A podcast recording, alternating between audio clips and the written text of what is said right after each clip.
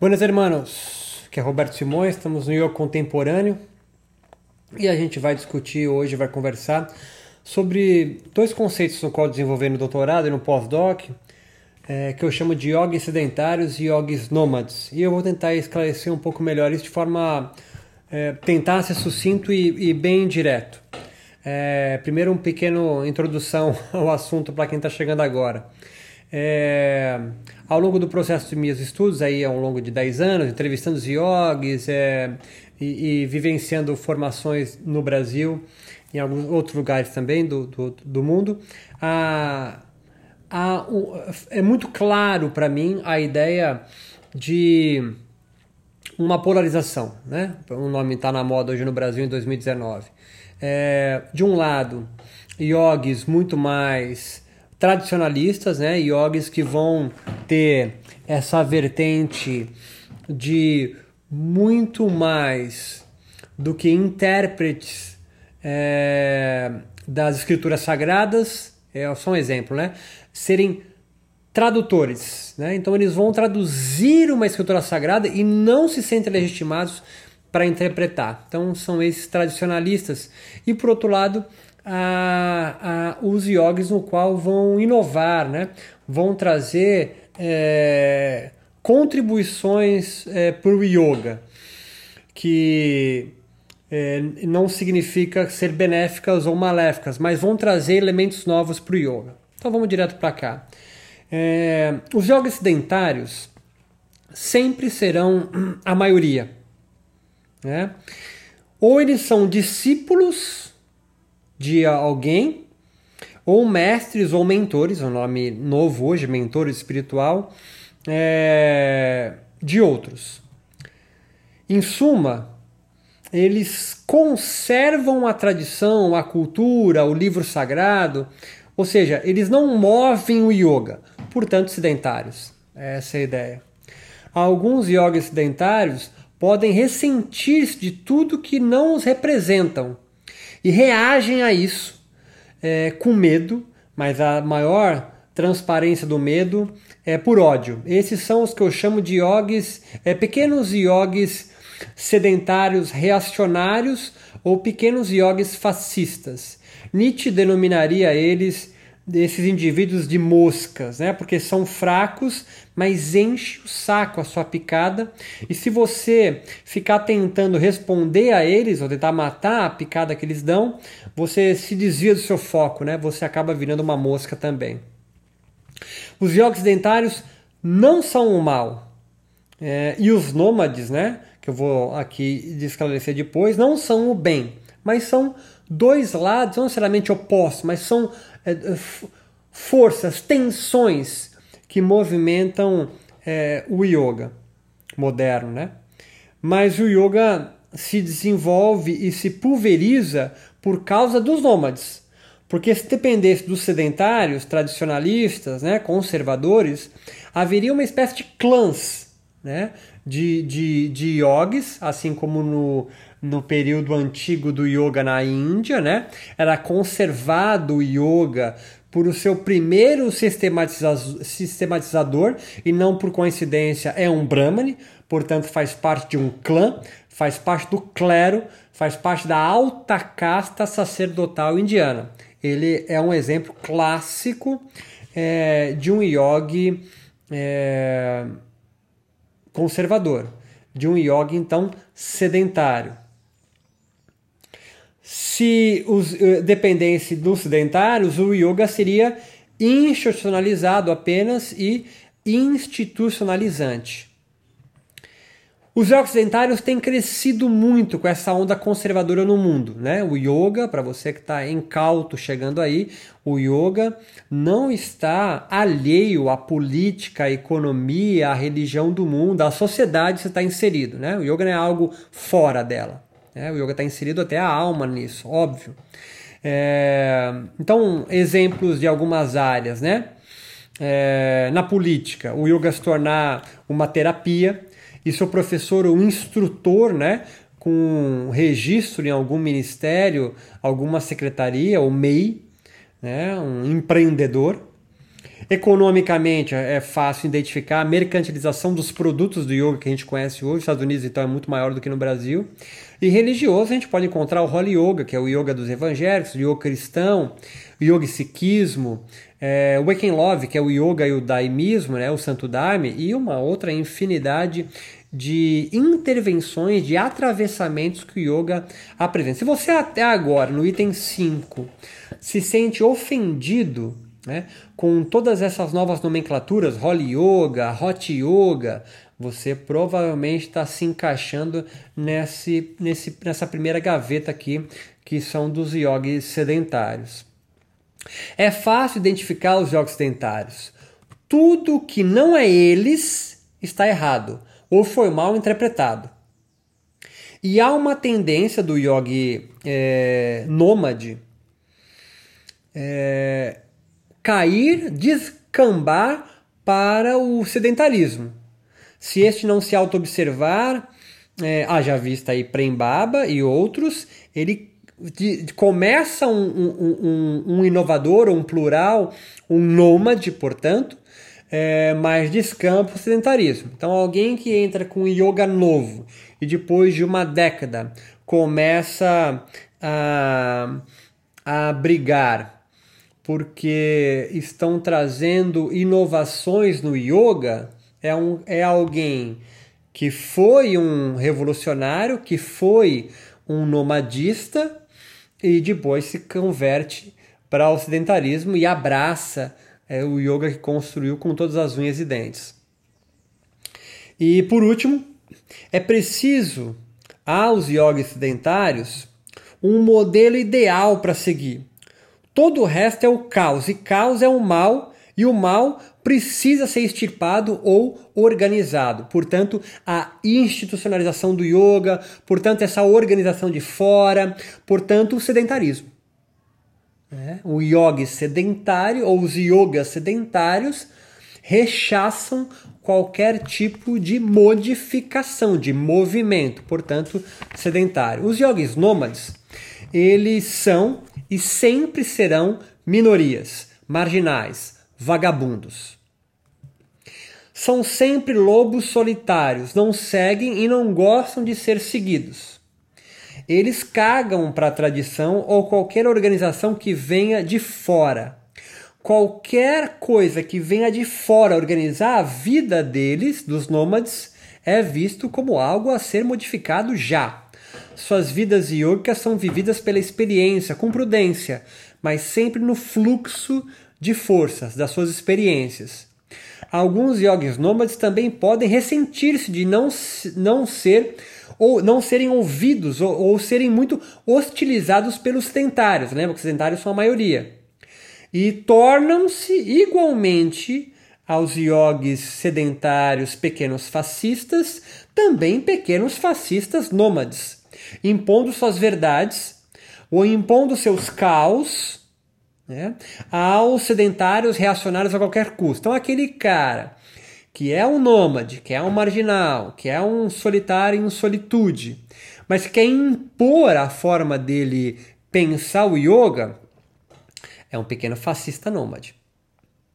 Os yogis nômades não se é, não são a encarnação do bem, pois se assim fossem, seriam sedentários, porque seriam um modelo ideal imutável mas revolucionam o yoga, portanto híbridos e nunca tradicionalistas. Eles fazem sincretismos, hibridizações com as escrituras, com outras religiões, com outras práticas espirituais, corporais.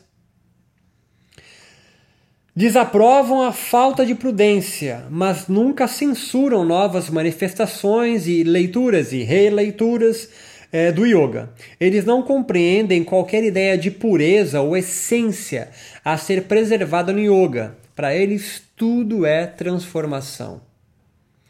Os yogis nômades, muitos deles, é, têm se calado, talvez por medo, diante desse maior, é, dessa maior é, é, é pulverização do conservadorismo no yoga.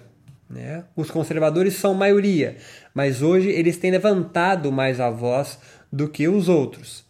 É... E o Brasil por exemplo, pegando fogo com a perda de direitos políticos e sociais, e todos os yogis ainda postando fotos com o pé atrás da cabeça e quietos a conferências e formações de yoga totalmente alienados ao processo social do país. Será que eles temem perder alunos? Mas há indícios de novos territórios sendo conquistados pelos nômades. Isso sempre vai acontecer.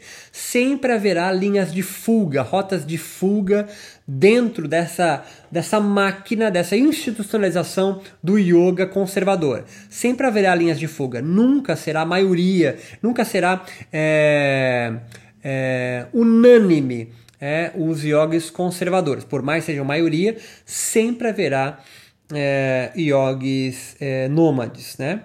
É, exemplo disso são yogis nas favelas, mas a, a minha pergunta ainda é, é, eles dão voz aos, entre aspas, favelados ou impõem suas versões do Yoga Sutra, uma espécie de Bíblia, yoga de moral? Essa é uma pergunta a se fazer. Os, yoga, os yogas sendo praticados, né, levados às periferias, aos marginais da sociedade, têm sido ouvindo a voz dessa sociedade, desses é, desses coletivos ou está se impondo um asana, está se impondo pranayama, está se impondo é, um mantra correto ou está se utilizando, apenas um exemplo, é, um mantra um mantra funkeado, por exemplo. Isso está acontecendo?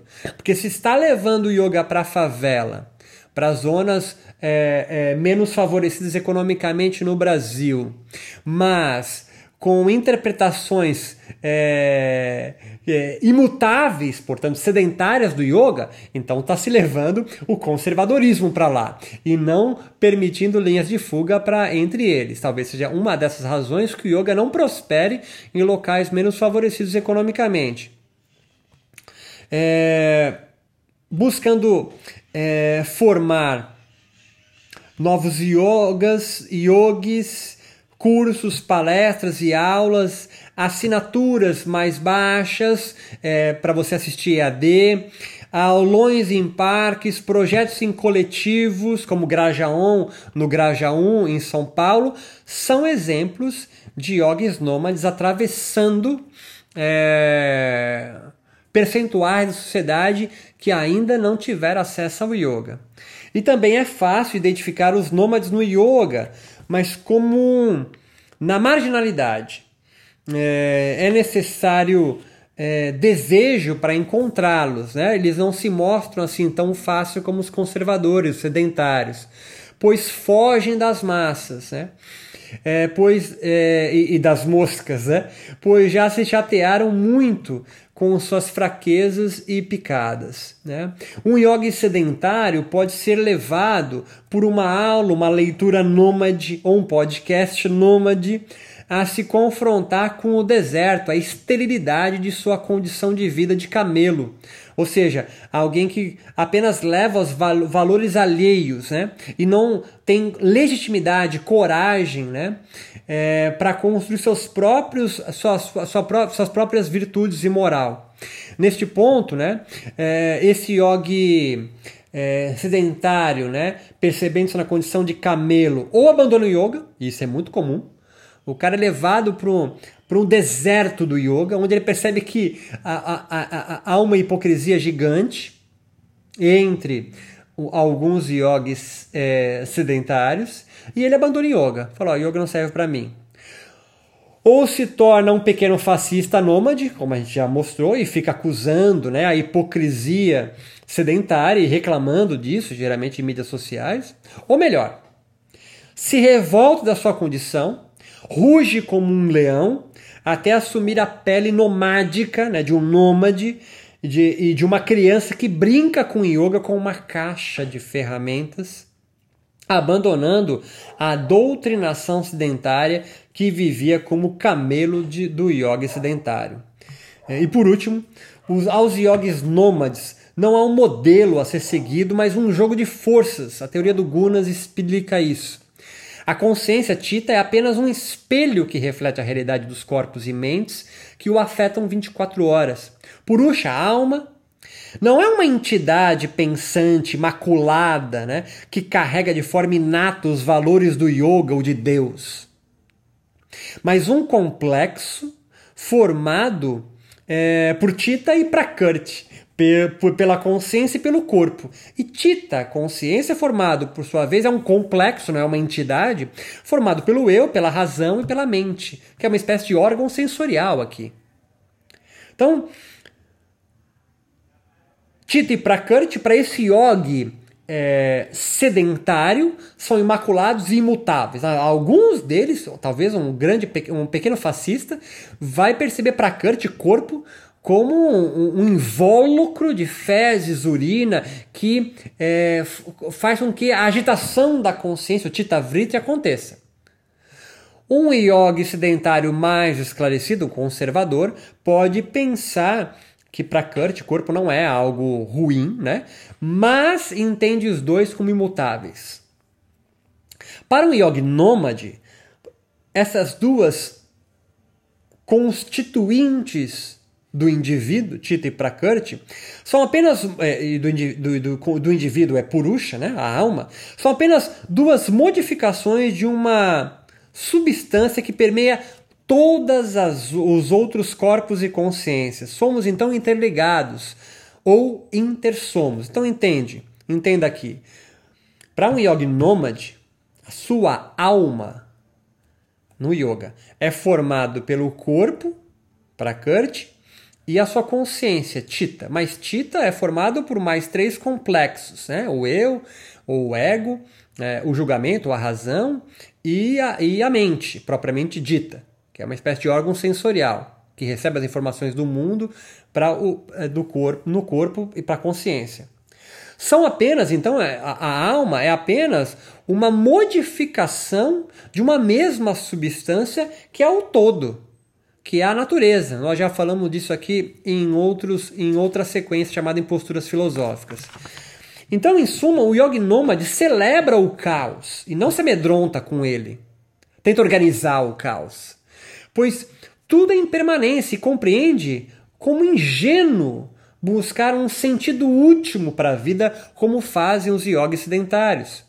Essa posição nos desvia de uma boa vida, segundo os yogis nômades, pois não damos vazão aos nossos desejos para mais vida em troca de nos encaixarmos, reprimirmos, tentarmos buscar um ideal, uma trilha espiritual, de um livro sagrado, de uma tradição. Isso, em última análise, produz um yogi neurótico, preocupado, por exemplo, obsessivamente em alinhamentos corporais, suadeira exagerada e uma infinidade de asanas, pranayamas. O outro lado é um yoga esquizofrênico, um yoga esquizo, ou um esquizo yoga, que abraça a pluralidade de corpos, consciências, mundos e possibilidades. Não há falta para um yoga nômade. Ao contrário do sedentário, que espera alcançar Kaivalya, Samadhi, o nome que você queira dar, Moksha, um yoga esquizo, um nômade, não lhe falta nada, não há uma trilha a ser seguida ideal, mas muito trabalho a fazer. Por isso o yoga como uma caixa de ferramentas e não como uma linha de montagem. Espero que tenha sido esclarecedor para alguns mas o mais importante é ter criado rotas de fuga, linhas de fuga para alguns de vocês. Agradeço muito a paciência de vocês e lembrando vocês, não do sininho, eu nem sei o que porra é sininho é essa, mas que vocês quiserem assistir as minhas videoaulas, há um plano de assinatura por apenas R$ 29,90. Tem acesso a todos os meus cursos, a todas as minhas aulas de forma full, ilimitado.